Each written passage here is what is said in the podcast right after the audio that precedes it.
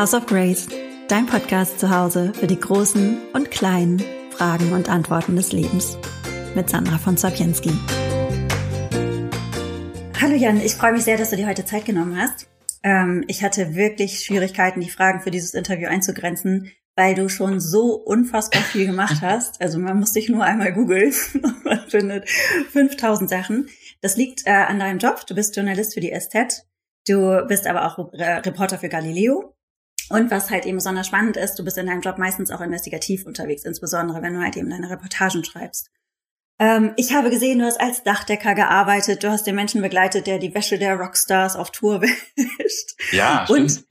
Und, und du hast, und das fand ich besonders äh, spannend, du hast die, auch die Yoga-Szene in diesem Jahr genauer unter die Lupe genommen.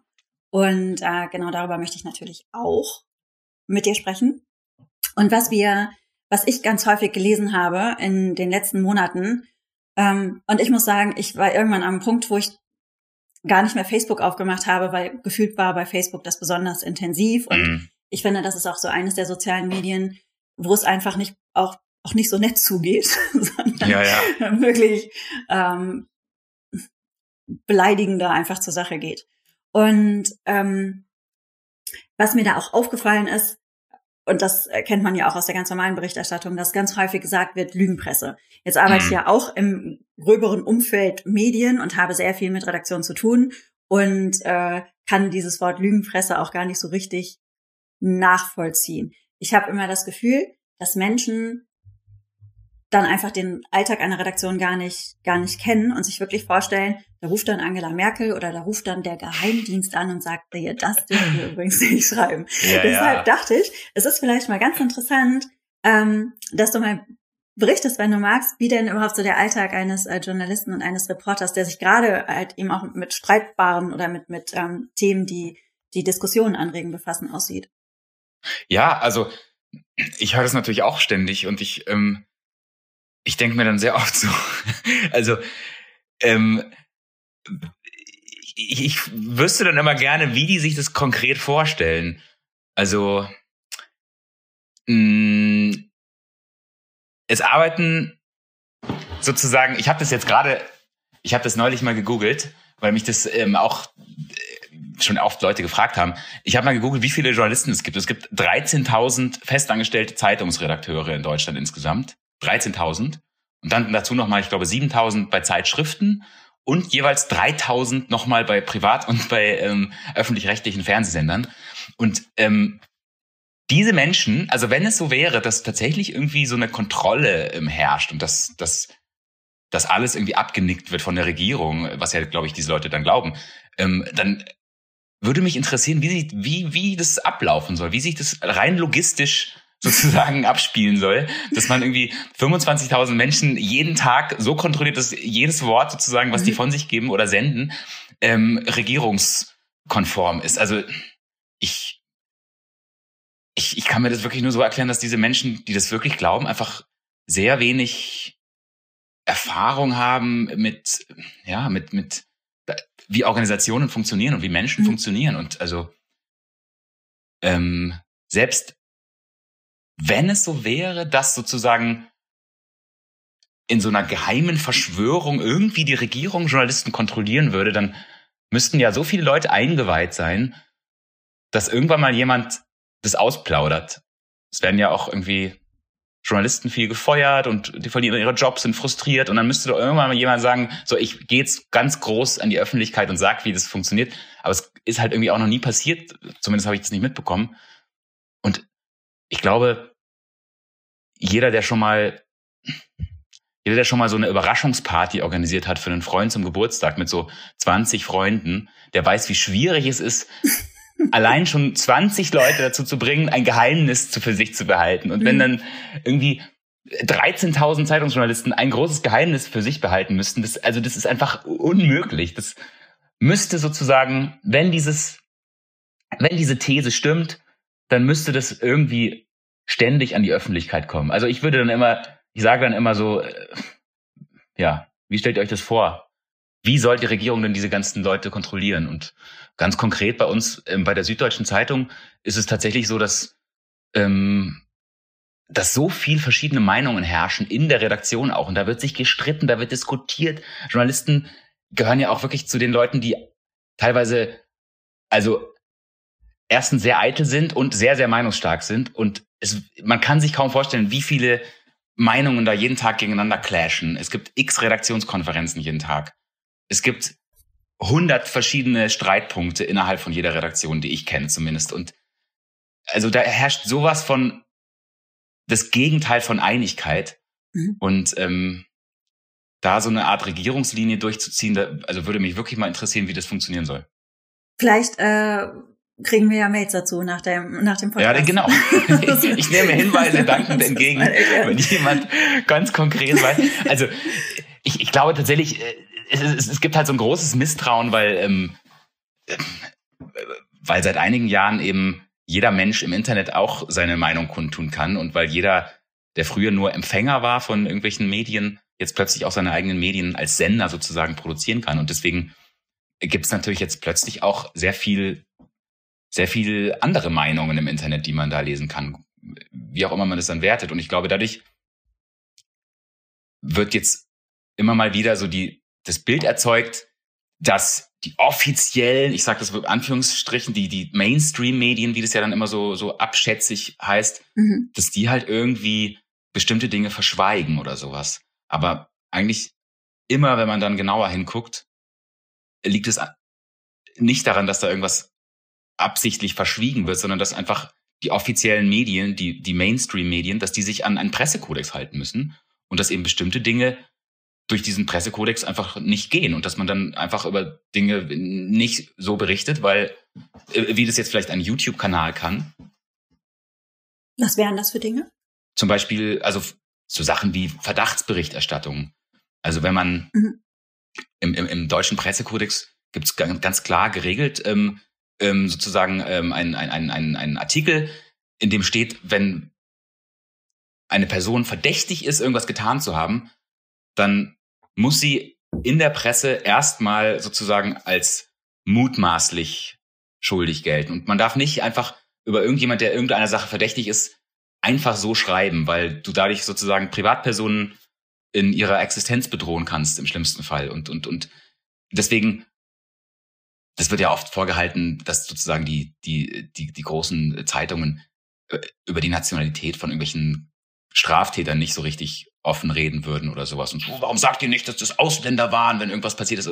Und warum, äh, keine Ahnung, warum berichtet ihr erst so spät über, über den Fall von Christoph Metzelder oder sowas? So Sachen, wo natürlich irgendwelche YouTuber völlig bedenkenlos berichten können. Mhm. Aber die, die seriöse Presselandschaft muss sich an Pressekodex halten und da steht eben, wenn jemand noch nicht verurteilt ist, dann und wenn wenn wenn sozusagen äh, das äh, alles noch in so einer in so einer Schwebe ist und es keine stichhaltigen ähm, Beweise gibt, dann darf diese Person nicht in der Presse als als mutmaßlicher Täter auftauchen und also mhm.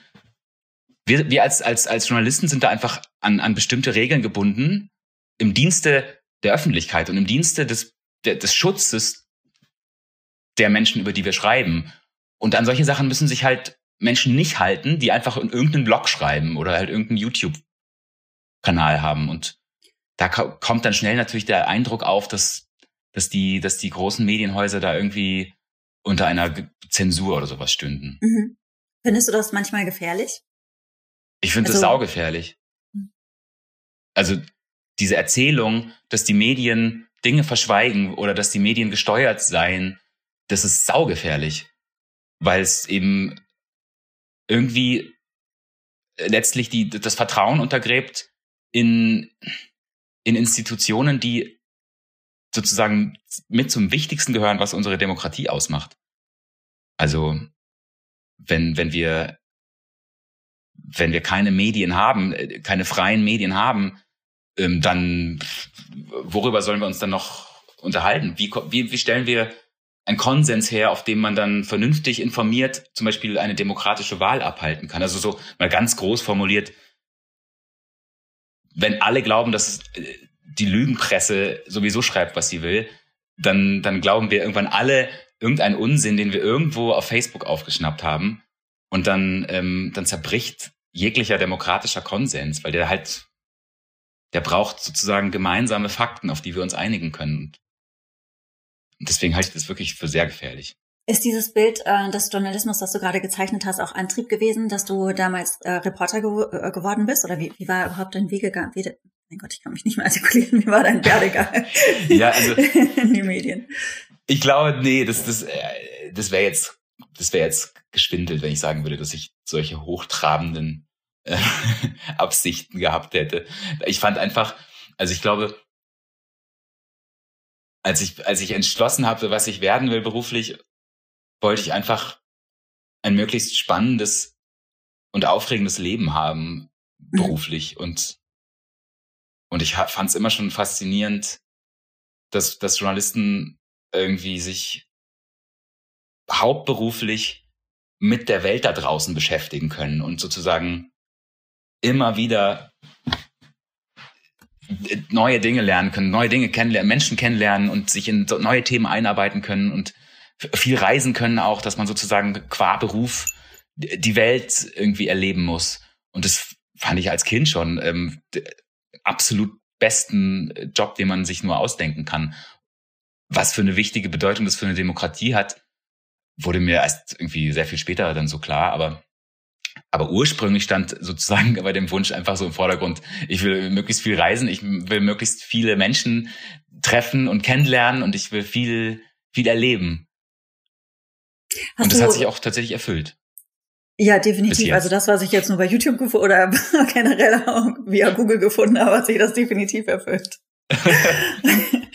ähm, Hast du auch früher schon geschrieben? Also ich musste daran denken, weil eine Freundin von mir, äh, Suse Karloff, ist auch eine ganz tolle Autorin und ähm, Journalistin und die hat früher schon in der Schule, hatte sie so, das postet sie auch ganz häufig auf Instagram, das finde ich immer so niedlich, sie hatte sich eigene kleine Magazine schon gebastelt, wo dann ähm, ja. die Mode von morgen oder sowas drin ist, ne? Oder ähm, Interviews oder Rezepte und äh, ganz sweet war das. Hattest du, war das bei dir auch schon so früh in, in dir drin, dass du das Feuer und Flamme warst? Ja, ja, ich habe, glaube ich, als Kind oft ähm, bei meinen Großeltern an der Schreibmaschine von meinem Opa so Zeitungen geschrieben und dann so mit, mit so Stempel irgendwie so eine Zeitung simuliert und dann so Sachen da geschrieben. Ja, ja, das war natürlich einfach so ein Spiel, aber das war irgendwie, ja, das, das ging wirklich schon früh los. Also, mhm. mh, mm, ich wollte tatsächlich noch nie irgendwas anderes werden. Außer so Astronaut, als ich halt irgendwie so ja. sieben war. ich glaube dann aber so, ab, und ab meinem nee, da lebt man dann doch nicht so viel. Genau. Kommt man nur auf die Erde runter, das ist auch nicht so äh, Genau, und vor allem muss man davor auch noch gut in Physik sein, was bei mir immer das Ausschlusskriterium gewesen wäre. Ja, weil es Physik sehr spannend ist. Ja. Stimmt. Sag mal, hattest, hattest du denn ähm, bei einem Job auch mal richtig Bauchschmerzen und hast du Sachen abgelehnt? Weil du sagtest, das, das kann ich nicht äh, vertreten, das das ähm, möchte ich nicht. Ähm, also sind ja zwei unterschiedliche Dinge, ne? Also vielleicht, um das aufzusplitten oder zu strukturieren, einmal mm. hast du was abgelehnt, weil du das moralisch nicht vereinbaren konntest und hat dich einmal eine Sache so bewegt, dass das dann, dass es wirklich so auch einen, einen elementaren Shift in deinem Leben vielleicht auch sogar gebracht hat. Also abgelehnt habe ich eigentlich nie was, außer jetzt, ich hatte irgendwie keine Zeit oder sowas oder ich war, äh, keine Ahnung, krank. Also ich glaube, also eine der Sachen, die, die auch wirklich großartig an meinem Job sind, ist, dass ich das sehr frei selbst entscheiden kann, worüber ich schreibe. Oder mhm. ähm, beim Fernsehen ist es nicht ganz so äh, frei. Da, da gibt es eine sehr große Redaktion, die bei, bei Galileo, wo ich ja vor allem arbeite, die sich da die Themen ausdenkt und mich dann sozusagen mit reinholt, wenn das Thema quasi schon anrecherchiert ist. Aber bei der Zeitung muss ich selber die Themen finden und sie pitchen. Und wenn sie durchgehen und meine Chefs sie bestellen sozusagen, dann, dann gehe ich rein und recherchiere die. Also da bin ich nie in der Situation, dass ich, dass ich irgendwas ablehnen muss eigentlich. Ähm, aber klar, man hat öfter irgendwelche Geschichten, die, die einen lange beschäftigen und wo man sich danach auch denkt, so wow, irgendwie, irgendwie ging es mir besser, bevor ich das alles wusste. was, was war das für eine Geschichte zum Beispiel? Was hast du da? Also ich kann mir vorstellen, dass du ganz viele hast. Gibt es aber vielleicht so eine ganz prägende?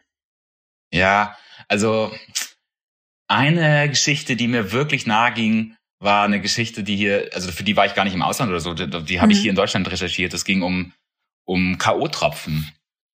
Und es ging ähm, um ein Mittel, was man frei im Internet bestellen kann, sehr billig, was geschmacks- und geruchlos ist und was man in sehr kleiner Dosis in irgendein Getränk tröpfeln kann. Und die Person, die das trinkt, wird erst quasi betrunken und wird dann irgendwann bewusstlos und erinnert sich dann an nichts mehr. Und also Rohhypnol oder heißt es? Ja, also das heißt ähm, GHB ist der der hm, Begriff, so, unter ja. dem das mhm. unter dem das sozusagen auch absichtlich konsumiert wird. Das mhm. ist auch eine Partydroge und so. Ähm, hier in Berlin sieht man immer Leute auf irgendwelchen ersten Mai-Demos, die das sich so in den Mund träufeln, absichtlich. Aber wenn man es sozusagen unabsichtlich bekommt, ist es einfach der Horror. Und ich habe tatsächlich im engen Bekanntenkreis ähm, einen Fall gehabt, wo jemand damit unwissentlich sozusagen äh, vergiftet wurde und dann auch äh, also schlimme Sachen passiert sind und und das war schon heftig. Also da habe ich sozusagen nicht nur über über was berichtet, was was irgendwie von öffentlichem Interesse ist, sondern das war auch einfach persönlich für mich, es war so nah und ich habe so persönlich mitbekommen, was dieses dieses Zeug anrichtet in einem Menschen und und und das war sozusagen, also allein zu merken, erstens ist diese, dieses Zeug einfach legal erhältlich, weil, weil die Industrie, die das herstellt, die, die Pharmaindustrie und die chemische Industrie dieses Zeug einfach braucht und deswegen tun die alles dafür, dass das nicht als Betäubungsmittel gilt. Erstens dieser Lobbydruck, der dafür sorgt, dass dieses Zeug einfach im Internet frei erhältlich ist und zweitens, dass es Menschen gibt, die das tatsächlich einfach unwissenden Frauen ins Getränk mischen. Also das war, das war schon wirklich, das war übel. Und da habe ich, ähm, ja, da habe ich dann eine große Recherche dazu gemacht, wie das eben kommt, dass dieses Zeug einfach fucking frei bestellbar ist. Warum da niemand was dagegen tut, warum die Drogenbeauftragte da immer sich rauswindet. Und das war, ähm, das war sehr frustrierend und sehr, ähm, sehr schockierend. Das ist jetzt, ja, das ist wirklich bis heute auch so einfach so ein Abgrund, in dem man dann so guckt, so äh, daran erinnere ich mich. Das ist echt schon viele Jahre her jetzt, aber das war, ähm, das war, dadurch, dass es ja sehr nah war, war das irgendwie was anderes. Mhm. Und ansonsten bin ich ja viel in Entwicklungsländern unterwegs und mache auch gerade fürs Fernsehen oft so Reportagen über Jobs, die es da so gibt, die irgendwie in Verbindung stehen mit unserem Leben. Also zum Beispiel, äh, ich, ich bin dann irgendwie drei, vier Tage in so einer Textilfabrik in Indien und, und arbeite da auch mit und erlebe so, wie, wie, wie die T-Shirts gefärbt werden, zum Beispiel, die wir hier beim, bei C&A kaufen. Und das ist schon, also das ist auch einfach krass, wenn, wenn man so äh, hautnah die Folgen des eigenen Konsums mhm. einfach so mitbekommt. Da, also gerade diese Textilgeschichte war auch richtig schockierend. Aber genau. Was mich auch beschäftigt hatte, war ähm, deine, äh, deine, dein Artikel über diese Männergruppe, deren Namen ich ständig und immer kontinuierlich vergesse, wahrscheinlich, weil ich die so behämmert finde. ja. Hilf mir bitte nochmal auf die Sprünge. Die Incels. In, Incels, genau. Und zwar sind das unfreiwillig zu libertäre Männer, die sich zusammengeschlossen haben und sich vereinen in Frauenhass sozusagen und ähm, so das, was ich gelesen habe in deinem Artikel oder dann auch äh, durch die weitere Recherche, ähm, ein, ja, ein, nicht nur ein Hass auf Frauen entwickeln, sondern auch auf Männer, die Frauen abbekommen und dass, äh, dass man, dass der Feminismus einfach schuld daran ist, dass sie keine Frau zugewiesen bekommen, weil sie sind beispielsweise klein und hässlich und das ist halt eben der Grund, dass sie keine Frau bekommen. Genau. Wie, wie bist du darauf gekommen? Kannst du da, kannst du da noch ein bisschen zu erzählen? Das war das. Ähm, da kam ich drauf, weil ich, ähm, ach ja, genau, weil in der Zeit, das war so 2018 oder 19, glaube ich, da gab's innerhalb von wenigen Monaten zwei so Terroranschläge in Nordamerika. Einer in Kanada, glaube ich, und einer irgendwo in, in Kalifornien. Und das waren so zwei junge Männer, Mitte 20, Anfang 20, die, der eine ist, glaube ich, in einem Yoga-Studio Amok gelaufen mit einer, mhm. mit einer automatischen Waffe, hat irgendwie vier Frauen erschossen. Der andere ist mit einem Auto in eine Gruppe von Frauen reingefahren und hat auch ein paar schwer verletzt. Und beide haben sich auf diese Incel-Ideologie berufen und haben danach gesagt, sie haben sich dazu sozusagen berufen gefühlt, weil sie ähm, eben im Kampf für, für, für die unterdrückten Männer jetzt was tun müssen gegen die Frauen. Und, und das, konnte ich überhaupt nicht fassen. Ich, also ich kannte diesen Begriff äh, genauso wenig wie du und ähm, habe mich dann so eingelesen. Und es gibt wirklich so Manif Manifeste, auch zum Beispiel Anders Breivik, der Typ aus ähm, Norwegen, mhm. der die, der diesen Amoklauf da veranstaltet hat. Ähm, der hat auch sich schon, das ist ja inzwischen, glaube ich, keine Ahnung wie lange, ja, zehn Jahre oder so. Der hat sich auch darauf berufen, auf diese Ideologie und mit jedem neuen dieser Terroristen wird diese absurde, ähm, dieser Mythos irgendwie so weiter verbreitet. Und dann habe ich ähm, mich da so ein bisschen eingearbeitet in diesen entsprechenden Foren und äh, habe gemerkt, wie viel, also wie, warum diese Ideologie so wahnsinnig attraktiv ist für so viele Männer und gerade für junge Männer, die irgendwie so ein bisschen lost sind noch im Leben und die äh, tendenziell so ein bisschen zu viel Zeit vom Fernseher, äh, vom, vom Computer verbringen im Internet. Und, und das hat mich wirklich schockiert, gerade weil eben immer wieder und immer öfter Menschen im echten Leben Gewalttaten da ausüben. Und ja, und das ist tatsächlich, ähm, das hat ja nicht aufgehört seither. Gab Diese, es nicht sogar einen Professor, den du da auswendig gemacht hattest, der das bisschen untermauert? Ja, auf den berufen sich die oft. Der selber lehnt es strikt ab. Mhm. Aber das äh, ist sozusagen jemand, der auch dieses Narrativ ähm, so ein bisschen vertritt, dass der Feminismus uns als Gesellschaft insgesamt schadet und uns nicht gut tut. Mhm. Und dass sozusagen früher, in der angeblich guten alten Zeit, noch sehr viel mehr Frieden geherrscht hat und sehr viel mehr Ordnung geherrscht hat, weil sich eben Frauen ähm, sozusagen, jeder hatte seine Rolle in der Gesellschaft, die Frau hat Kinder bekommen und sie um die mhm. Familie gekümmert, der Mann hat gearbeitet, alle waren angeblich monogam, was natürlich völliger Bullshit ist, aber zumindest hat jeder irgendwie in seinem kleinen, in seiner kleinen Welt jemanden abgekriegt und heutzutage, ähm, also ihm zufolge, äh, dürfen eben Frauen, ähm, ich übertreibe es jetzt ein bisschen, aber ja. im Grunde läuft es darauf hinaus, heutzutage dürfen Frauen Single sein, wenn sie wollen, sie dürfen Karriere machen, wenn sie wollen, sie dürfen mit so vielen Männern schlafen parallel, wie sie wollen. Das spricht ihnen niemand mehr ab, dieses Recht. Und deswegen vögeln sie alle nur noch die, die attraktivsten Männer und für die ganz unattraktiven Männer bleibt keine Frau mehr übrig. Mhm. Das ist sozusagen in a nutshell, was, was diese Leute glauben. Und dieser eine Professor, äh, ich will jetzt auch den Namen nicht sagen, weil ich glaube, ich tue ihm da auch mhm. Unrecht, wenn ich ihn dafür so verantwortlich mache, aber der ja. vertritt ähnliche Thesen. Und der mhm. ist wahnsinnig beliebt unter jungen Männern, die so ein bisschen verloren noch sind im Leben. Und genau.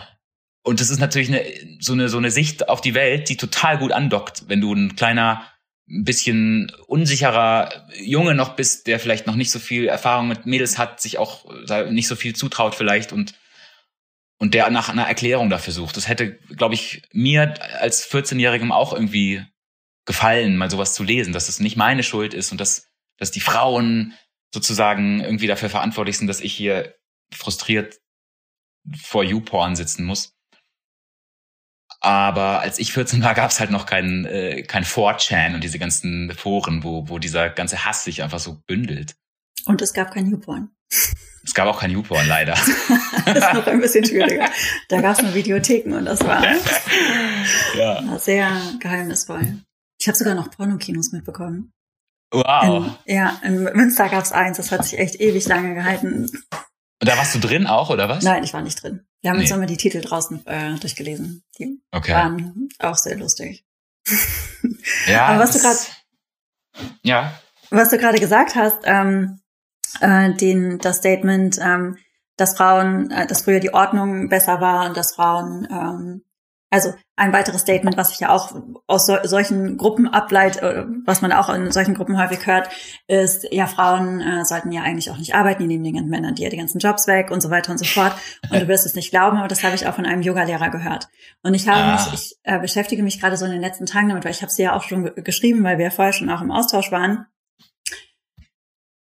Weil das war zum Beispiel äh, jemand, der, der so richtig aktiv äh, mich schlecht gemacht hat bei, bei Organisationen und wirklich auch auf aller, über, aller übelste Art und Weise wirklich so richtig, also eigentlich MeToo, mhm. aber ich sag halt den Namen nicht, ne? Frag ich mich auch, warum, weil ich, äh, aber ich mache das nicht, weil, ähm, weil ich dann die Scheiße abbekomme. Aber den Namen würde man kennen. Ja. In der Szene. Mhm, ja. Würde man kennen. Und ähm, finde das auch irgendwie, naja, aber das ist ein anderes Thema. Ähm, aber der hat sowas zum Beispiel auch gesagt. Ne? Also manchmal denke ich auch, wenn man so mitbekommen hätte, was er alles noch so an sich gibt, dass dann weiterhin so erfolgreich wäre. Aber das war zum Beispiel einer der Statements. Und ich habe auch den Eindruck, dass sich das auch in der Bewegung, Incel-Bewegung, das sagtest mhm. du ja auch, dass es da auch definitiv rechte Tendenzen gibt. Und ich sehe, also ich fand es erstaunlich, dass ich sowas halt eben auch in der Yoga-Szene höre. Wie, mhm. Deshalb war ich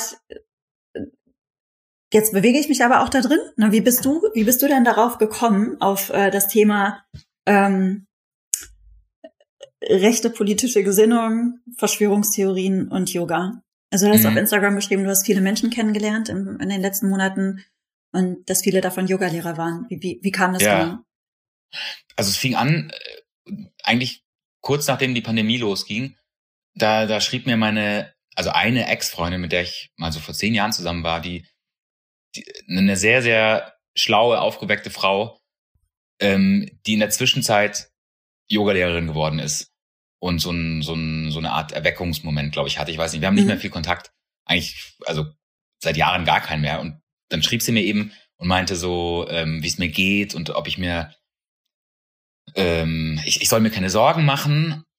Und ich, ich habe mich schon so gewundert, warum? Also warum schreibst du mir und warum was für Sorgen. Ich, also ich meine, wir sind gerade in der Pandemie. Es gibt ja wohl, es gibt ein paar Gründe, sich gerade Sorgen zu machen. Aber gut. Und dann war, war sie so ganz, dann war sie so ganz äh, verschwörerisch, hat mir so geschrieben, so, nee, nee, ich kann dir das jetzt hier nicht bei, bei Facebook schreiben, ähm, weil sonst wird mein Account gelöscht. Aber ähm, ich, ich wollte dir nur sagen, mach dir keine Sorgen. Ähm, die ganze Sache ist abgekartet, aber ich habe sie durchschaut und die, in wenigen in wenigen Monaten wird sich das alles aufklären und dann werden wir in eine neue Welt starten und alles wird gut. Und es klang so seltsam. Und ich dachte, hä, wovon sprichst du denn so? Hä, okay, whatever. Dann habe ich da versucht nachzuhorchen. Und dann blieb sie aber immer so im Wagen. Und irgendwann hat sie dann, äh, kam sie dann so raus mit der Sprache, dass sie eben äh, irgendwelche Hinweise darauf äh, gefunden hat, dass wir gerade uns, dass eine neue Weltordnung geplant wird und eine Weltregierung gerade installiert wird. Und dafür ist es eben nötig, mit so einer Pandemie so und so viele Menschen erstmal auszulöschen. Und das hat sie völlig im Ernst mir so geschrieben. Und ähm, das war die erste Yogalehrerin in meinem Umfeld, die plötzlich so einen absurd durchgedrehten Quatsch mir geschrieben hat. Und dann ging das aber so weiter. Dann hat mir wirklich, ich glaube, in dem, in dem einen Jahr Corona bin ich vier YogalehrerInnen begegnet, die auf den ersten Blick super cool waren. Und Yogalehrer sind ja auch immer wahnsinnig nette Menschen und total sanftmütige, freundliche, zuhörende Menschen die man total, also ich immer sofort mag. Aber dann kam eben bei echt vielen aus dem Nichts heraus so die absurdesten Theorien, die, die die sozusagen irgendwo aufgeschnappt hatten, bei denen die aber auch so felsenfest blieben. Und es waren dann eben jetzt nicht eher so harmlose Sachen, wo man so darüber weglächeln kann, wenn jemand sagt so, ja, aber keine Ahnung, bei Vollmond, ähm, was weiß ich, äh, lege ich immer mein Kristall aufs Fensterbrett sondern wir, wir werden gerade alle von Bill Gates äh, gechippt und ähm, George Soros ist ähm, mit seinem ganzen jüdischen Geld daran interessiert, die Menschheit irgendwie zu dezimieren. Und außerdem ähm, äh, passiert gerade in der, an der amerikanischen Ostküste werden Kinder gekidnappt und aus ihrem Blut irgendein Adrenochromstoff äh, rausgezogen. Was also wirklich, was auch absurd ist, aber was eben ganz alte tief verwurzelte antisemitische Klischees weiterdenkt. Und ich glaube, das, dessen waren die sich nicht so richtig bewusst. Ich habe dann auch sehr oft versucht, mit denen so zu reden, habe aber gemerkt, das funktioniert nicht. Die sind so tief in diesem Glauben schon verankert, da redest du wirklich an der Wand hin. Und nachdem mir das dann zum vierten oder fünften Mal passierte mit eben verschiedenen Menschen, die alle Yogalehrer waren, habe ich dann mit, mit meinen Kollegen drüber gesprochen in, in der Redaktionskonferenz. Hab so, ich muss euch mal was fragen. Mir ist jetzt in einem Jahr das so oft passiert. Geht euch das auch so oder ist das Zufall? Und dann, ähm, ja, dann, dann ging das natürlich einigen von den Kollegen auch so, dass, dass sie auch eben mit gewissen äh, Yoga-LehrerInnen oder auch ansonsten so aus der esoterisch, aus der esoterischen Szene kommenden Leuten immer so Erfahrungen gemacht hatten. Naja, und dann, ähm, dann habe ich das anrecherchiert. Dann war das für mich irgendwie eine Geschichte, der ich mal auf den Grund gehen wollte. Und da habe ich dann auch einiges gefunden. Erzähl doch mal, was hast du denn da gefunden? Naja, ich habe hab wirklich auch überlegt, ob ich dich, äh, ob ich dich frage. Ich hab, halt, wollte dich schon länger fragen wegen dem Podcast-Interview und dann dachte ich, weil es ja auch ein streitbares Thema in der Yoga-Szene und damit positioniere ich mich ja auch ähm, mhm. in dem Sinne, dass äh, dass ich aber für mich geht das nicht. Für mich geht Rechts und Yoga geht für mich nicht zusammen. Für mich geht Antisemiti äh, mhm. Antisemitismus und Yoga einfach nicht zusammen. Ähm, aber äh, ja, erzähl mal, entschuldige, das war irgendwie ja, ja. Ka kaum noch irgendwie raus. Was hast du da gefunden? Also ich, ich glaube, das, was du sagst, das geht für, für fast niemand zusammen. Und mhm. meistens auch nicht für die Leute, die das selber verbreiten. Also, was ich jetzt rückwirkend eigentlich für mich auch so gelernt habe, war, dass, dass ähm, selbst die absolut überzeugtesten Verschwörungsgläubigen mhm. Sind empört, wenn du ihnen sagst, das, was du gerade von dir gibst, ist ultra rechts, das ist rechtsextrem, das ist, mhm. das ist Neonazi-Gedankengut. Die, die sind davon total empört, weil das für die natürlich, niemand will ja von sich sagen, er sei irgendwie antisemitisch oder rechtsextrem, aber, aber sozusagen, äh, das ist auch das Gefährliche an diesen Mythen, dass sie eben so, so verschlüsselt sind. Und erstmal redest du ja nur von irgendwelchen Menschen, die sehr viel Geld haben und hinter den Kulissen die, die Fäden ziehen angeblich. Und dann, wenn du weiterfragst, sind es aber dann zufällig immer irgendwelche jüdischen Bankiers oder ähm, Großindustriell mit jüdischen Wurzeln oder es geht immer um Kindesritualmord und das ist das sind halt wenn man sich so ein bisschen mit dem Antisemitismus beschäftigt, sind das halt so die ganz also seit mhm. Jahrtausenden wiederkehrenden Stereotype, die immer wieder benutzt wurden, mhm. um Juden auszugrenzen und um Juden schlecht zu machen. Und deswegen ist sozusagen ich glaube, es gibt kaum einen Yogi, der sagen würde, er sei selber rechts. Und man muss sozusagen da ähm, immer wieder von außen so ein bisschen den Spiegel hinhalten und das habe ich bei der Recherche, also da habe ich wirklich auch, glaube ich, sehr viel Unmut ähm, so verursacht mit diesem, diesem Vorwurf, weil das natürlich diametral entgegensteht dem Selbstbild eigentlich natürlich der allermeisten Menschen, aber gerade den Yogis. Was hast du da noch so aufgetan und aufgedeckt? Mh. Hm. Weil so beschäftigt sich ja auch keiner mit der Yoga-Szene, ne? Also wir haben ja auch Medien, ähm, aber die sind halt nicht politisch. die sind, mhm. Oder wenig politisch. Ähm, ja, ja. Und vor allen Dingen also, scheißt ja. du ja nicht in, in die Wohnung, in der du sitzt. So. Das, das wird nicht ja, so klar. krass sein. Wie wenn du für eben zum Beispiel den SZ ähm, am Wochenende Artikel schreibst. ähm, ja. Deshalb also was mich, ich zum mich, ersten, würde das, mich würde das wirklich interessieren, was du alles so gefunden hast. Gab es vielleicht auch Sachen, die wegen Platz nicht reingekommen sind, die, die noch rausgestrichen werden mussten und die man noch nicht gelesen hat? Ähm, ja, ich, es gab schon einiges, was, was nicht im Artikel dann so Platz gefunden hat, aber auch aus, aus Gründen, dass ich dann dachte, das ist jetzt irgendwie ein Vorwurf, den ich jetzt, der jetzt vielleicht zu weit führt und wo man jetzt mhm. nicht die Schuld unbedingt, also ich habe mich konzentriert darauf, auf, auf, auf die Vorwürfe, die belegbar waren und auf die Vorwürfe, die Menschen betroffen haben, die wirklich in einer Machtposition auch sind in der Szene, also mhm. die viele Follower haben, die sozusagen damit auch eine Verantwortung haben, wie ich finde. Und alles, was so klein, sozusagen kleinere einzelne Yoga-LehrerInnen waren, die irgendeinen Schwurbelquatsch verbreitet haben, habe ich dann einfach ignoriert, weil ich da finde, das ist dann irgendwie auch deren Privatsache. Aber ich habe erstmal sozusagen ähm, gestaunt, als ich gemerkt habe, dass es wirklich eine organisierte interne Gegenbewegung gibt gegen diese Tendenzen. Also diese, die Shantifa und einige andere Blogs und Seiten, die sozusagen schon lange vor mir sich gegen diese Tendenzen gestellt haben und da auch schon ganz früh sozusagen als Whistleblower aktiv waren. Mit denen habe ich mich in Kontakt gesetzt und die haben mir da sehr, sehr viel erklärt und gezeigt und auch Belege mir äh, geliefert. Und das hat mir dann auch erst so richtig äh, klar gemacht, wie um, wie umstritten oder wie verstritten, wie zerstritten auch diese Szene in dieser Hinsicht ist und dass dieses politische, diese politische Haltung nicht erst seit Corona auch in, in der Yoga-Szene so brodelt, sondern dass das eigentlich schon vorher auch viele Leute beschäftigt hat. Es gibt ja so ein paar ungeklärte Themen, glaube ich, in der Yoga-Welt. Ähm, also wo einige kritische Yogis und Yoginis äh, sagen, es müssten wir eigentlich mal drüber reden, so wie, wie stehen wir eigentlich, ne, so zu, zu den Gurus und wie stehen wir zu, ähm, zur Schulmedizin, wie sie ja genannt wird, aber ich, also, das fand ich sehr, sehr faszinierend, dass es da schon eine interne Gegenreaktion gab. Und dann, äh, dann habe ich auch gemerkt, dass, ähm, dass es kein Zufall ist, dass, dass ich jetzt ausgerechnet bei den Yogis so oft auf Querdenker gestoßen bin, weil natürlich in der Yoga, ähm, im, im Yoga, wie, wie nennt man das, im Yoga-Kosmos an sich ja irgendwie so diese Weltsicht verankert ist. Wir, wir, wir, wir, wir sind so ein bisschen, wir blicken von außen auf die Welt, auf die, auf die Welt der Nicht-Yogis.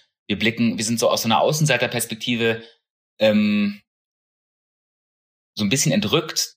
So Sachen wie Schulmedizin und, und, und traditionellen ähm, Sichtweisen von Körper und Geist und durch die Geschichte ist, glaube ich, einfach Yoga immer so eine Art leicht erleuchtete Außenseiterbewegung gewesen, so in der Selbstwahrnehmung. Und dadurch ist es natürlich ähm, sehr verlockend, dann so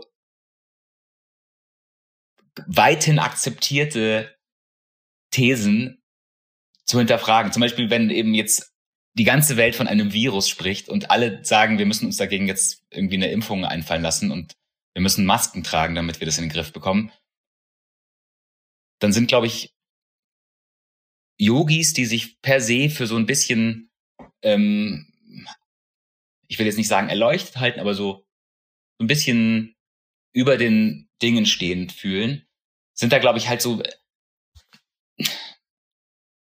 schneller bereit, so eine alternative Erklärung zu finden und auch zu glauben.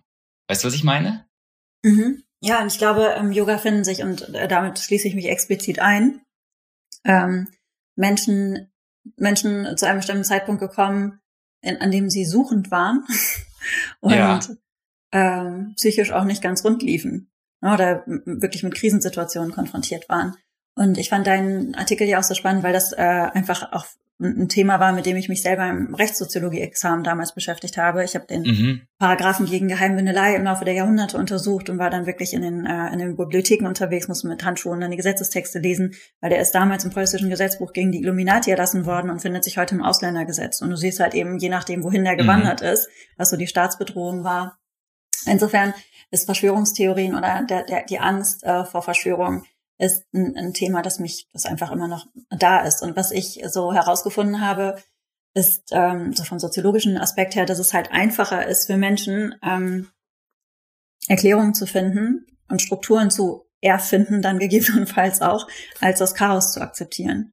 Hm. Ja. Das ist einfach, es ist, wenn du ein Glaubenssystem hast, egal ob das äh, ein, ein religiöses Glaubenssystem ist oder wenn du denkst, du hast etwas verstanden, du hast die Struktur dahinter verstanden, dann ist das immer noch furchtbar. Aber du hast ein Stück weit die Kontrolle darüber. Und ähm,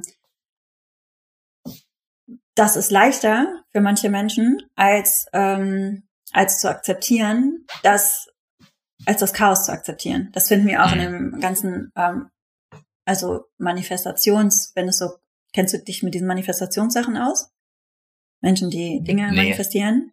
Ja, da habe ich schon mal gehört. Ich weiß, glaube ich, was es ist. Und das kann ja auch ganz extreme Formen annehmen. Also es ist natürlich so, wenn du dich auf eine bestimmte Sache konzentrierst, ähm, dass dein Bewusstsein auch einfach dafür geschärft wird.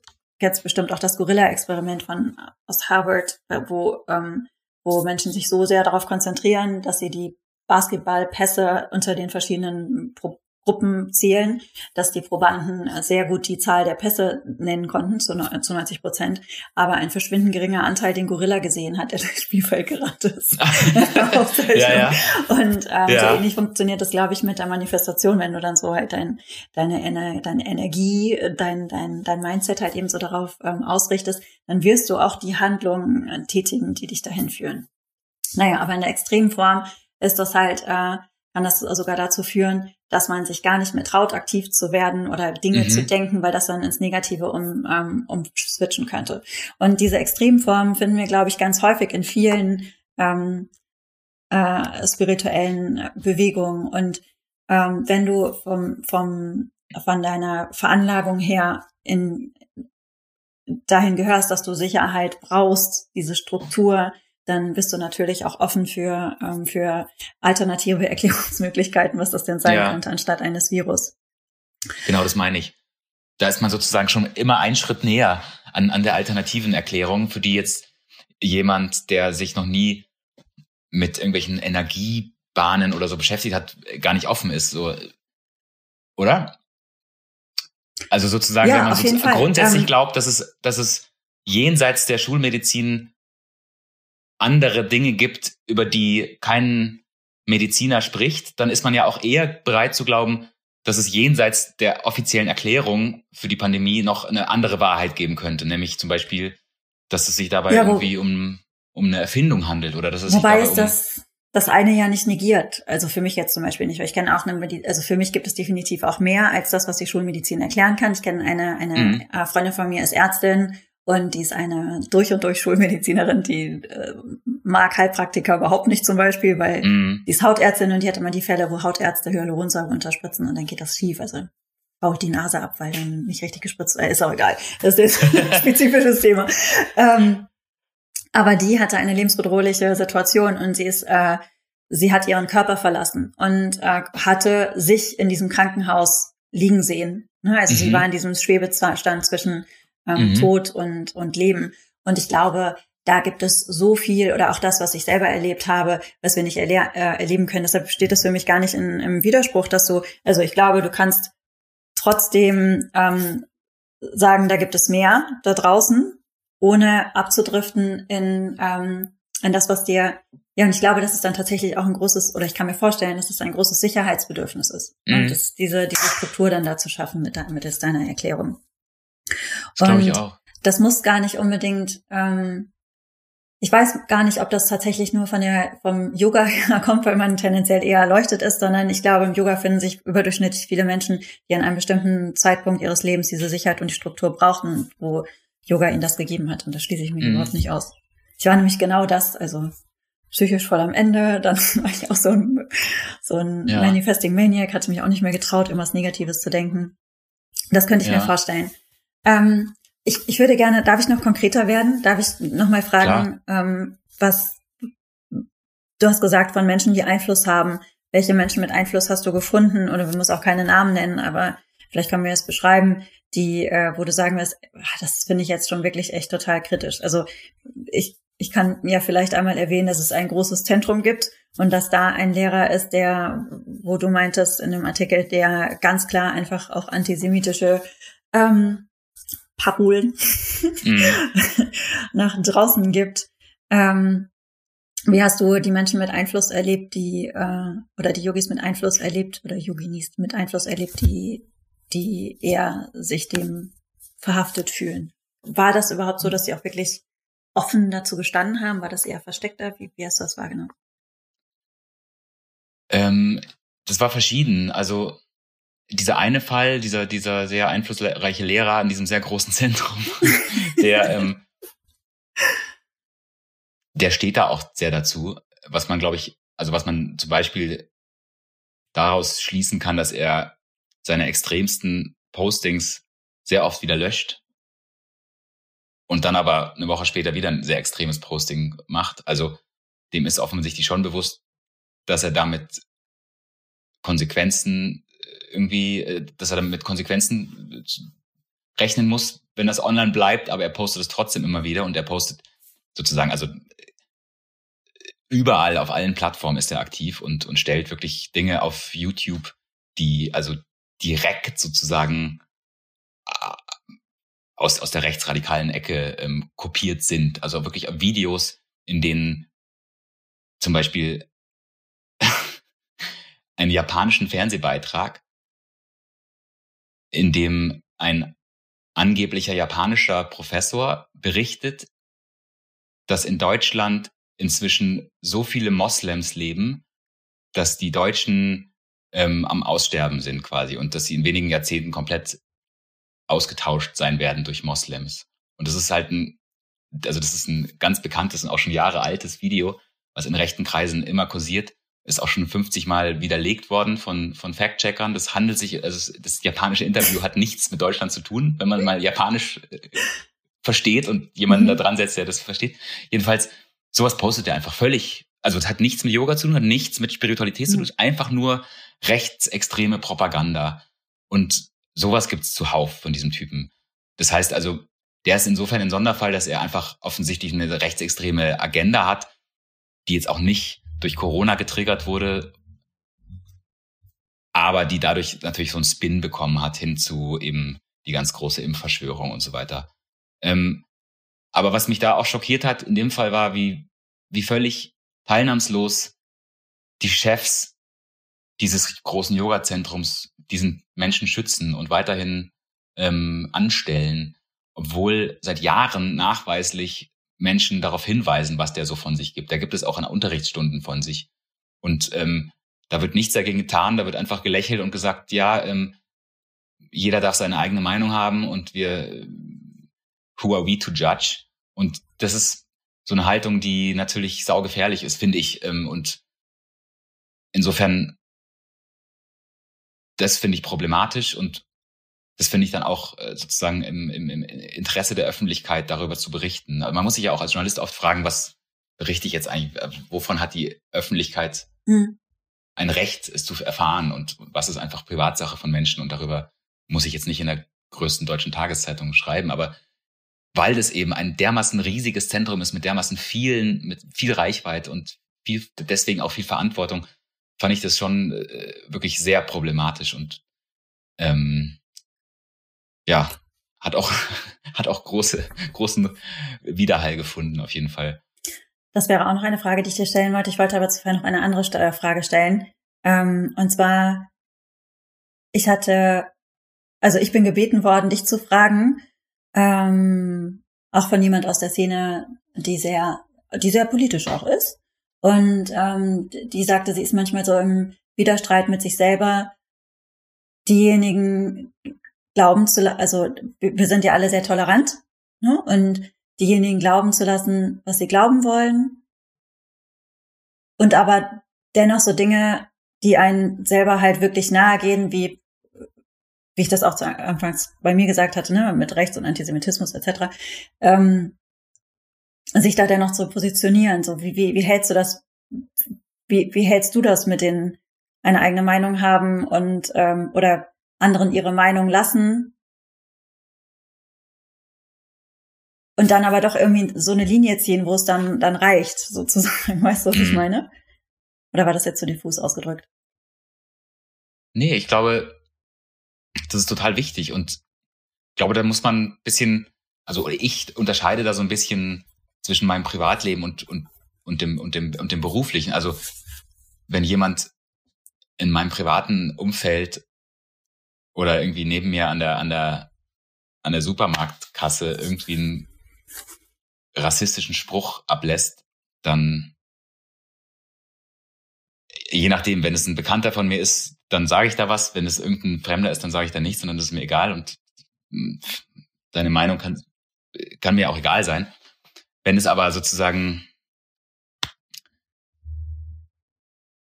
wenn das in der Öffentlichkeit stattfindet, so dass davon viele Menschen betroffen sind oder besser gesagt, wenn das eine Person ist, die eine gewisse Macht hat, sei das jetzt eine strukturelle Macht oder eine konkrete politische Macht mhm. oder eine ökonomische Macht mhm. durch viel Geld oder was auch immer, dann finde ich, dann muss man da journalistisch das sozusagen anders behandeln, als wenn es irgendein Trottel auf der Straße ist. Also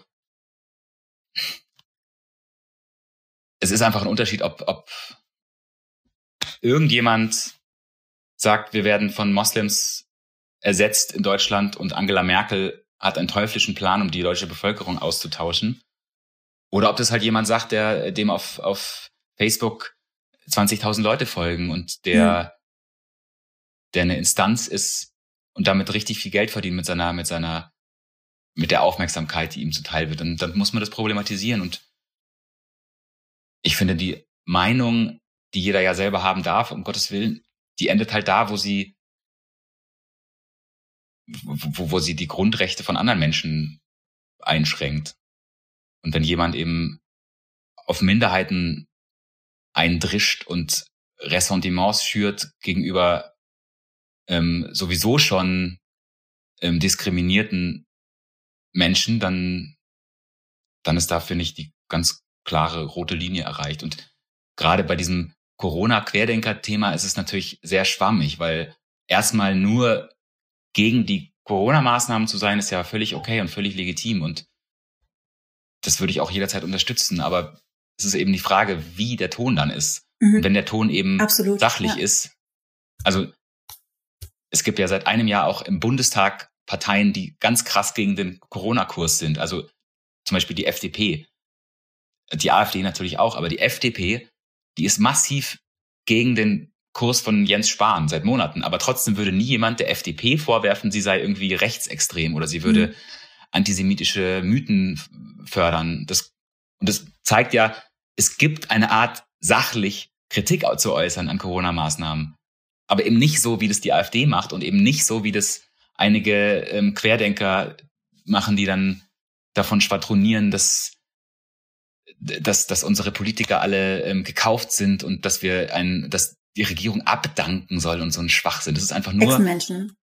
Echsenmenschen, gut, das ist ja schon wieder noch eine andere Liga, aber ich finde ja fast gefährlicher, die Leute, die ernsthaft verlangen, dass die Regierung abdanken muss und die mit so einem Galgen dann rum und ernsthaft denken, dass das Grundgesetz jetzt irgendwie außer Kraft gesetzt wird. Und das ist nämlich einfach, das ist staatszersetzend, das ist richtig gefährlich und ich will sozusagen, ja, äh, ich will niemandem absprechen, kritisch über die Corona-Maßnahmen äh, zu sprechen.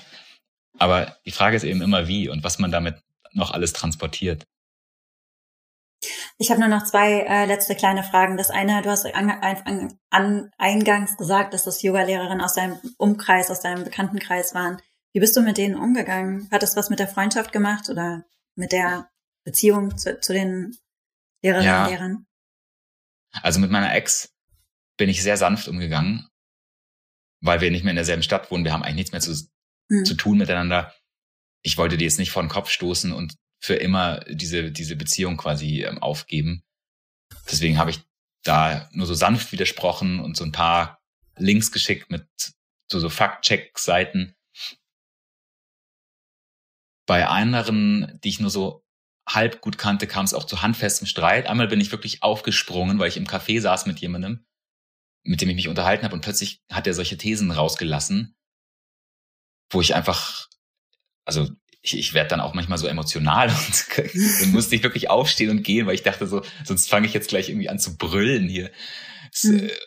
Und ja, und eine Nachbarin von mir, die auch Yogalehrerin ist, der bin ich dann irgendwann einfach aus dem Weg gegangen und habe einfach nur noch mhm. so kurz gegrüßt, wenn wir uns am Briefkasten gesehen haben. Aber ich wusste, wir, wir kommen auf keinen grünen Zweig und es ist auch nicht wert, wert sie nicht überzeugen. Ich habe auch gelernt in dem einen Jahr, du, du, du, du, du hast wenig zu gewinnen, wenn du mit diesen Leuten diskutierst, weil, wie du schon gesagt hast vorhin, diese, diese Erzählungen, diese Verschwörungsnarrative, die haben eine so wichtige Bedeutung für diese Leute. Die, die brauchen die, um sich an irgendwas festzuhalten und um ihre Angst irgendwie zu kanalisieren. Genau. Ja. Und, und wenn du denen mit Fakten kommst, dann ist es so, als würdest du Leuten, die streng christlich sind, sagen, schau mal, ich habe hier Fakten, äh, Jesus von Nazareth wurde gar nicht im Jahr Null geboren oder keine Ahnung. Das wird deren Glauben überhaupt nicht erschüttern. Und das, also, das ist so, als würdest du Leuten ihre Religion ausreden wollen. Das bringt wenig. Und das bringt eigentlich nur Frust auf beiden Seiten. Deswegen habe ich aufgehört, zu diskutieren. Wenn ich merke, jemand ist da auf so einem ganz anderen Dampfer als ich, dann inzwischen höre ich da einfach dann auf, über das Thema zu sprechen und rede irgendwie übers Wetter. Hast du denn viele Reaktionen bekommen auf den Artikel? Also ich habe bei Instagram habe ich geschaut. ja. ist da. Das fand ich relativ moderat. Ähm, ich habe auf, ich habe keine Facebook-Seite, also keine Fanseite oder so auf Facebook gefunden, weil da hätte ich mir vorstellen können, dass es ein bisschen krasser ist. Hast du Nachrichten oder so dazu bekommen oder? Ja, ich habe sehr viel Feedback bekommen tatsächlich. Also mhm. ich habe ich habe wirklich also locker über 100 Nachrichten bekommen und ich würde sagen, so ein Drittel war sehr positiv und sehr dankbar und so endlich endlich sagt mal jemand was und endlich adressiert jemand dieses Problem, dieser große Elefant, der im Raum steht. 30 Prozent waren so ähm, ja okay, ich verstehe, was du meinst, aber das Problem gibt's doch überall. So quasi so Whataboutism, ähm, so warum, mhm. warum hast du nicht über Querdenker in Fußballvereinen geschrieben oder warum hast du nicht in, über Querdenker in, in der Triathlon-Szene geschrieben? Mhm. Und dann gab es zehn Prozent richtig aggressive und feind, feindlich, also formulierte Nachrichten, wo auch wirklich teilweise wurde mir gedroht mit so, also auch lustig irgendwie mit so mit so Karma und solchen Sachen, die so so so so leicht esoterisch angehauchte äh, Rache. Das hat dir dann richtig Angst gemacht. ja, aber es äh, war interessant. Ich war froh, dass ich nicht nur Hass bekommen habe. Mhm. Da bin ich auch sehr froh. Ja. Ähm, wie war denn dein Eindruck? Also wie hat es denn die Yoga-Szene so aufgefasst? Du bist ja sehr viel besser verankert und ver vernetzt als ich. Ich bin extrem unpolitisch. Das ist das erste politische Interview, was ich führe, weil ähm, ich fand das, ich, ich bin also unschlüssig. Also ich, ähm, deshalb, ich halte mich aus solchen Sachen einfach raus. Ne? Also, mhm. oder aber generell halte ich mich relativ raus. Ich mache jetzt einfach immer so mein Ding weil ich mhm. selber ja auch, ich habe ja auch meine Themen, ich bin ja auch ähm, durchaus diskussionswürdig. Ähm, oder keine, ich bin sehr, eine sehr unklassische Yoga-Lehrerin, glaube ich. Ne? So. Was meinst du damit? Na, von dem, was ich, äh, wie ich aussehe, was ich mache, wie, wie ehrlich ich bin, äh, die, ich bin ich bin sehr dem Leben zugewandt, was einfach auf, mein, auf meinem Glaubenssystem begründet mhm. ist. Ähm, und ich habe auch so eine, ich habe mit den Jahren, weil jetzt würde ich mich auch tatsächlich nicht mehr als psychisch instabil bezeichnen, was ein sehr langer Weg ist, weil ich habe von, also von Zwangsneurosen bis, ich habe alles Mögliche gehabt in meinem Leben. Also mhm. wirklich ganz, ganz krass. Ähm, ich kann es einfach nicht mehr jedem recht machen. Das ist für mich fein. Ähm, und ich kann auch nur das machen, wo ich zu 100 Prozent dahinter stehe. Ich bin nicht so politisch, obwohl ich tatsächlich Politikwissenschaft studiert habe, weil ähm, wenn ich mich dazu äußern wollen würde, dann müsste das richtig fundiert sein. Und irgendwie fehlt mir die Lust, mich dann da richtig reinzuarbeiten. Deshalb ähm, habe ich mich aus den Sachen, aus den Streitereien einfach rausgehalten. Und ich, wie du auch sagst, ich glaube, das bringt auch gar nichts, ähm, mit Argumenten oder mit Fakten dahin zu gehen. Aber ich hätte die Fakten auch alle nochmal recherchieren müssen, um da wirklich auch ähm, mhm. eloquent und fundiert meine Stellung da, da ähm, aufnehmen und darstellen zu können. Äh, mein Eindruck ist aber schon, dass du ähm, dass sehr viele den Artikel kannten und auch viele oder viele zumindest auch davon gehört hatten. Ich fand die Diskussion mit der Paywall auch ganz lustig, die ich auf Instagram bei dir gesehen hatte. Das ist ah, ja. äh, mit dem so, ja, ich bin Journalist, das ist natürlich, äh, ich möchte auch bezahlt werden. ähm, genau, der Artikel war hinter der Paywall, da gab es viel. Ähm, gibt es immer noch, ist der glaube ich immer noch. Ähm, aber man kann ein kostenloses Seltsame Forderungen. Ähm, genau. Ähm, Aber ich glaube schon, dass das viele beschäftigt hat und ich finde das gut, weil, ähm, guck mal, selbst mich als unpolitische Yogini hat es von meinen Pleasure und Lust und Tantra-Themen dazu gebracht, heute mit dir zu sprechen. Und ähm, das ist, glaube ich, das Schönste, was passieren kann. Ähm, und du hast eine Sache äh, gesagt, die ich so schön fand und die werde ich mir nachher auch nochmal aufschreiben. Du hast gesagt, für mich ist die Grenze da erreicht, wo die Grundrechte anderer eingeschränkt werden. Und das ist etwas, was für mich auch absoluten Wert ist.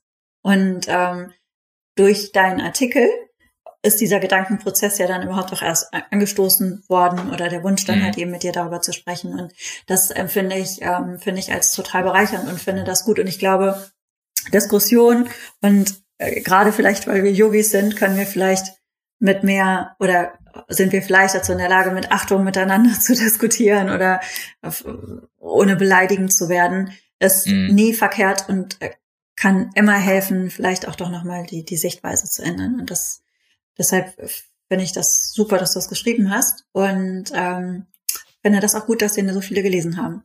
Also ich glaube, es gibt wenige, die den nicht, die den nicht kennen. Ja, das hat mich auch wirklich, also hat mich gefreut, sozusagen, dass der in der Community irgendwie auch so weiterverteilt wurde und dass man nicht gesagt hat, ja, da ist irgend so ein Außenseiter, der nichts verstanden hat von unserer Szene und ignorieren wir einfach, sondern mhm. das hat mich gefreut. Also ich, ähm, mh, mm, eine Sache, die ich glaube ich auch gelernt habe und die ich vielleicht so, also wenn ich in der Yoga-Szene wäre, würde ich das vielleicht auch mal anstoßen, weil ich, ich glaube, dass in der Yoga-Szene auch so die Vorstellung weit verbreitet ist, dass, dass die echte Welt da draußen mit den harten, nervigen Themen, mit Politik und mit irgendwelchen langweiligen und, und äh, anstrengenden Themen sozusagen, dass das ein bisschen ausgeblendet wird und dass man sich oft so zurückzieht in, seinen, in seine Achtsamkeit, in sich selbst und dann dadurch aber so ein bisschen weltfremd wird im, im Sinne von, mh, hm, wenn jemand, also anders gesagt, wenn jemand seit Jahren keine Zeitung gelesen hat und keine Nachrichten verfolgt hat, dann, dann weiß diese Person gar nicht so richtig, glaube ich, wie komplex die Demokratie ist und wie sie auch sein muss. Und dann versteht so jemand gar nicht so richtig, wie umständlich es einfach ist, durch in einem Rechtsstaat zum Beispiel ähm, Pandemie-Maßnahmen zu beschließen und wie viel Diskussionen da nötig sind. Und ich glaube, dadurch sind echt viele Leute jetzt so wie aus ihrem, aus ihrem Schlaf, aus ihrem Happy-Schlaf so aus, aufgeweckt worden. Und plötzlich ist so eine Pandemie und plötzlich wird im Bundestag hin und her diskutiert und Wissenschaftler ver veröffentlichen eine Studie, die sagt, Masken bringen nichts und eine Woche später sagen die Leute dann doch, Masken bringen was und ich glaube, speziell unter Menschen, die wenig Nachrichten konsumieren, sind solche Sachen total unverständlich. Und deswegen gab es auch, glaube ich, so viel Zweifel an diesen ganzen Sachen. Und ich glaube, es hilft, wenn, wenn wir uns alle auch ein bisschen mehr als mündige demokratische Bürger begreifen, im Sinne von, ich kann mich nicht immer nur so zurückziehen auf meine Yogamatte und meine Achtsamkeit spüren und mich selber in meinem Happy Place ähm, zurückziehen, sondern wir haben ja irgendwie auch Verantwortung. Wir, wir, wir, wir dürfen jetzt im September wieder alle wählen. Und wenn ich, wenn ich mich aber sozusagen gar nicht für die öffentlichen Prozesse interessiere, dann kann ich da ja keine vernünftige Wahl treffen. Und das hat mich ganz oft echt schockiert zu sehen, wie wenig Yogis ähm, einfach sich für die Welt da draußen interessieren im Sinne von, ich gucke hin und wieder mal die Tagesschau und ich, ich, ich, ich ziehe mir hin und wieder mal eine komplizierte Geschichte über über Parteien rein und sowas, da habe ich so eine gewisse Weltfremdheit oft gefunden. Und also da würde ich hoffen, dass die ganze Corona-Pandemie so ein bisschen dazu führt, dass mehr Leute so ein bisschen aufwachen und, und sagen, ich, schön und gut, ich, ich will weiterhin achtsam bleiben, aber ich will trotzdem auch so ein bisschen mehr verstehen, wie das da draußen alles funktioniert, weil, wie ich ja vorhin schon gesagt habe, diese Demokratie funktioniert nur, wenn wir uns alle auf gemeinsame Dinge einigen können. Und da, dazu müssen wir irgendwie uns alle vernünftig informieren und eben nicht nur auf YouTube oder, oder im schlimmsten Fall auch gar nicht, nur auf Facebook mit, ja, das ist mir auch so ein bisschen hängen geblieben aus dieser ganzen ja, Recherche. YouTube und Facebook sind meistens keine wirklich validen Quellen. Ja. das kann man schon sagen. Ähm, ja, definitiv. Und das, äh, da, da sprichst du mich auch direkt an, weil ich äh, habe mich dem komplett entzogen. Ich habe zwar Politik und Jura studiert, aber danach ja. hatte ich irgendwie keinen Bock mehr. Und ich weiß schon, wie das alles funktioniert, aber es ist einfach, es ist nicht in meinem Interesse. Ne? Also ich, ich, ich beschäftige mich einfach nicht damit. Aber was ich festgestellt habe, und vielleicht kommt das ähm, mit der, mit der Beschäftigung oder mit der größeren Sicherheit, mit der äh, größeren psychischen Gesundheit, dass du von dem ähm, sehr selbstfokussierten durch die Selbstreflexion etc. Äh, verstärkt dahin kommst, dass du, äh, dass es sich nicht immer nur um dich drehen kann, sondern mhm. halt eben auch andere und dann in welcher Form dann halt eben entsprechend auch immer. Ja. Dann ich verspreche dir, ich werde mehr Zeitung nehmen. ja, vor allem die Süddeutsche Zeitung, bitte. vor allen Dingen natürlich die Süddeutsche Zeitung. Ich werde aber vor allen Dingen auch dein Buch lesen, was äh, im September erscheint, weil du hattest ja gerade, äh, hast ja schon gesagt, du hast in Indien und hast die Textilfabriken ähm, dir angeschaut und warst da wirklich vor Ort und hast mitgearbeitet. Und ich glaube, aus genau solchen Geschichten ist dein Buch entstanden, das man jetzt auch vorbestellen kann. Drecksarbeit, wenn ich mich richtig. Ja, stimmt. Ich habe ich hab heute erst recherchiert, dass man es jetzt schon vorbestellen kann. Es kommt erst im genau. September raus. Das heißt Drecksarbeit. Und es sind zehn Reportagen aus, aus der globalisierten Arbeitswelt sozusagen. Ich, ich war in, genau, in ganz vielen Jobs, die ganz, ganz unangenehm sind und die es nur gibt, weil wir hier in Deutschland so bequem leben wollen, wie wir es tun. Ja, es ist so ein bisschen wie die Tribute von Panem, nur in echt. Ja, genau. Also. Und am Ende stirbt niemand, also selten. Ja, selten. Aber ähm, diese, diese, diese Diskrepanz, dieser, was, wenn man das Buch liest und dann, und dann denkt so, wie abgefahren die da leben, was die mit ihren Haaren und so machen. Und dann denkt man, na ja, ich klebe mir auch Haare an. Genau. Stecke mir Implantate in die Brust. Sie so unterschiedlich. ja. Ähm, definitiv. Und ich hätte einen ganz großen Wunsch, wenn das Buch rauskommt, würdest du nochmal mit mir sprechen? Ja, sehr das gerne. Das würde mich nämlich auch äh, definitiv interessieren, aber wir haben absolut keine Zeit mehr, weil du musst in den Biergarten. Ich muss in den Biergarten. Die machen die Biergärten auf hier, genau. Aber es war sehr schön. Vielen Dank ja, für danke. die ganzen Fragen. Ich hoffe, ich habe nicht äh, zu viel gelabert. Nee, sonst hätte ich dich unterbrochen. Okay, gut. sehr schön. Vielen Dank. Danke dir. Das war eine neue Folge von House of Grace. Ich hoffe, diese Episode hat dir gefallen und falls das der Fall gewesen ist, freue ich mich sehr, wenn du zum Beispiel auf Apple Podcast eine Bewertung hinterlassen würdest. Und vielleicht hast du ja auch Lust, House of Grace zu folgen. Das kannst du zum Beispiel bei Spotify, Apple Podcast oder dieser tun. Mich persönlich, Sandra von Zobjenski, findest du auf Instagram. Den Link dazu gibt es in den Show Notes. Und ich freue mich riesig über Feedback, Kommentare, Anregungen, auch per E-Mail an podcast at house-off-grace.de. Alles Liebe, eure Sandra.